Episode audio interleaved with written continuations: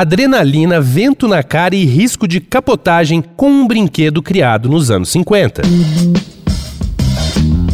Dois pontos. Uma conversa sobre quase tudo com Daniel Almeida.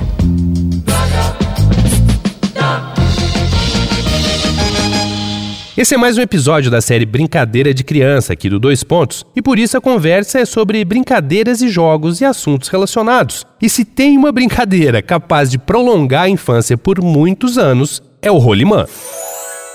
A origem do carrinho de rolimã é indefinida como uma curva fechada, mas a gente pode levantar algumas hipóteses. Parece que todos concordam que os primeiros rolimãs surgiram no Rio, Belo Horizonte e São Paulo entre os anos 50 e 60. No governo JK, a sociedade se modernizou, a urbanização foi acelerada. Então vieram a instalação de fábricas de automóveis, asfaltamento das ruas de várias capitais e, naturalmente, o crescimento das oficinas mecânicas, que dispensavam os rolamentos das transmissões. Parece, inclusive, que esses rolamentos eram os melhores para fazer rolimã. Há quem diga que a inspiração para os carrinhos pode ter vindo do skate, do patinete, ou até mesmo de desenhos que passavam na TV, como Corrida Maluca e os Flintstones. Não sei, mas mas é mais provável que a ideia tenha saído dos carrinhos de carretos usados nas feiras livres. Eles eram feitos de caixotes de madeira, com rodas de bilha nas extremidades e dois pedaços de madeira nas laterais que serviam para empurrar.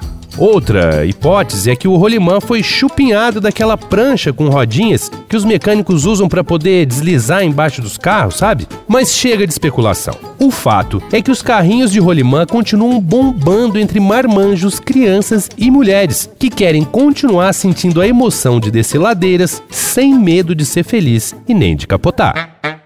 No bairro da Penha, em São Paulo, tem um encontro tradicional que começou em 1978, a descida da ladeira da rua Conceição Pereira e ainda rola até hoje, todo domingo. Em outras cidades também tem corridas e encontros de rolimã, como Foz do Iguaçu, Poços de Caldas, Vitória e muitas outras. A brincadeira é levada tão a sério que foi criado o CNRB, ou Campeonato Nacional Rolimã Brasil, com um cronograma de competições como de um GP de verdade, com cidades que cediam as corridas, pontuações por estilos e categorias, divulgação de ranking e tudo mais. Se você ficou na pilha para se reaproximar dessa doideira divertida de correr de rolimã, pode seguir o perfil Rolimã Brasil no Facebook. Só de ver os vídeos ali das corridas já me deu batedeira.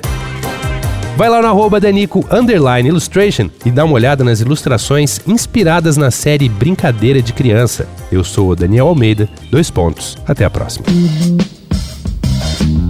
Você ouviu Dois Pontos, uma conversa sobre quase tudo com Daniel Almeida.